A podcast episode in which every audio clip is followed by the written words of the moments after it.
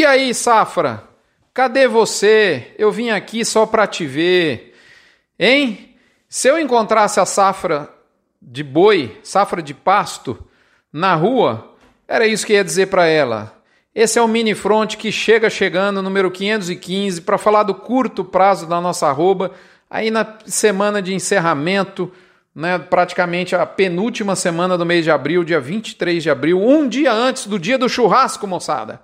Amanhã é o dia do churrasco. Moçada, vamos lá. Nós estamos de fato vivendo dias interessantes, eu diria únicos em termos de mercado de commodities.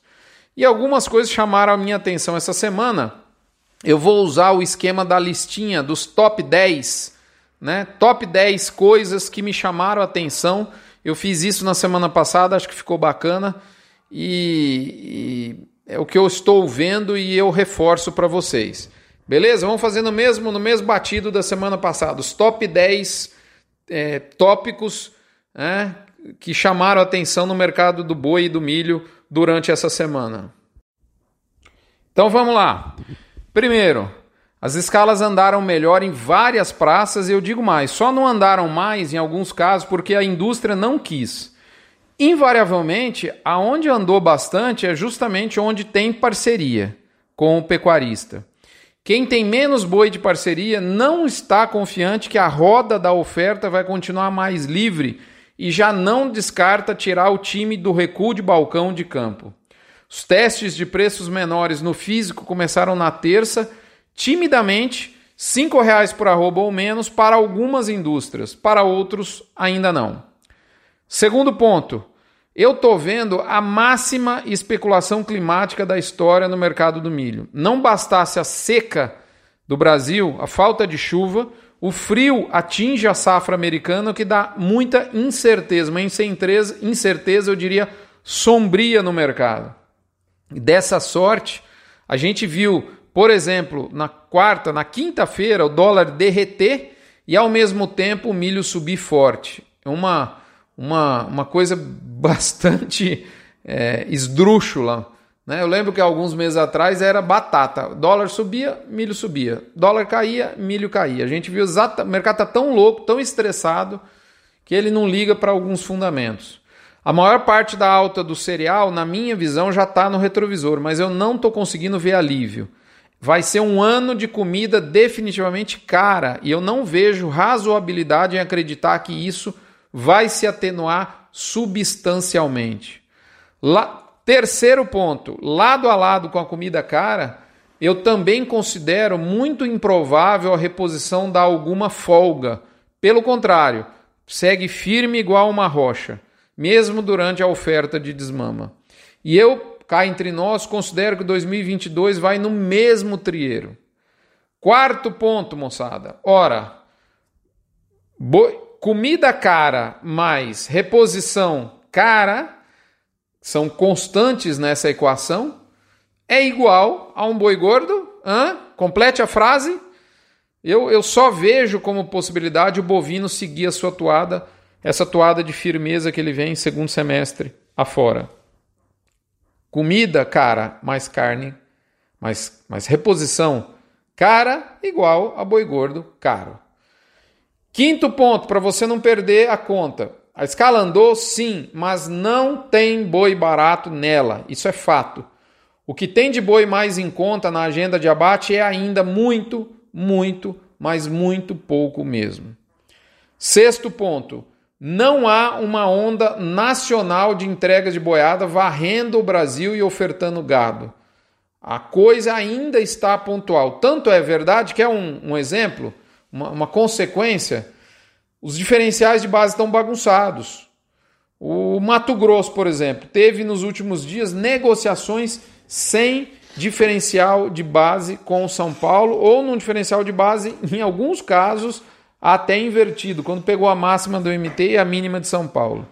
Né? Como diz um amigo meu, eu vivi lá do, do MT, que tem, tem, tem, boi, tem boi lá no MT, ele falou: eu vivi para ver isso.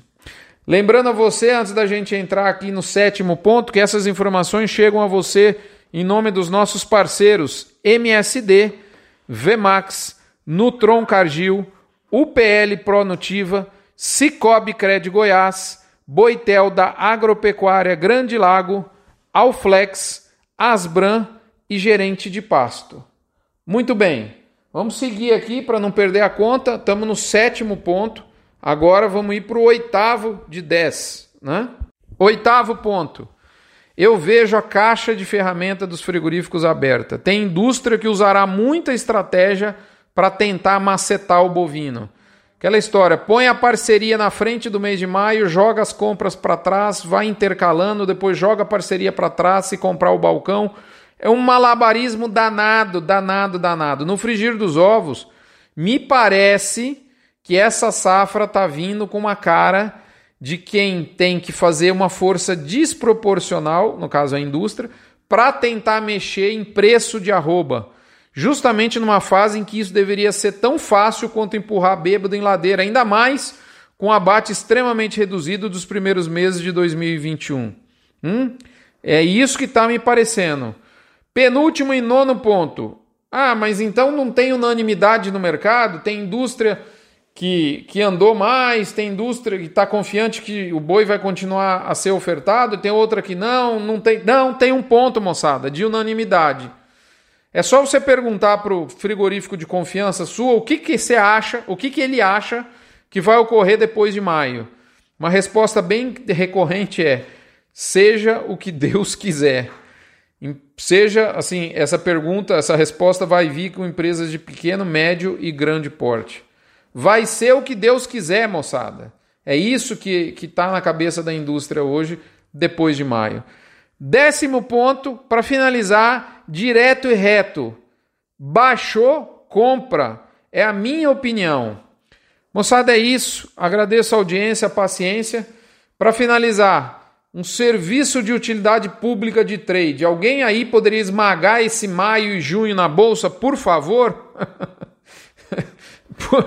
né? Eu estou querendo comprar e comprar embaixo é melhor. Né? Então, assim, moçada, dá uma esmagada aí, fazendo um favor faz um trade melhorzinho na compra. Hã? Bom, certeza eu não tenho. As dúvidas são as minhas melhores amigas. Até a próxima, moçada. Saúde, saúde, saúde.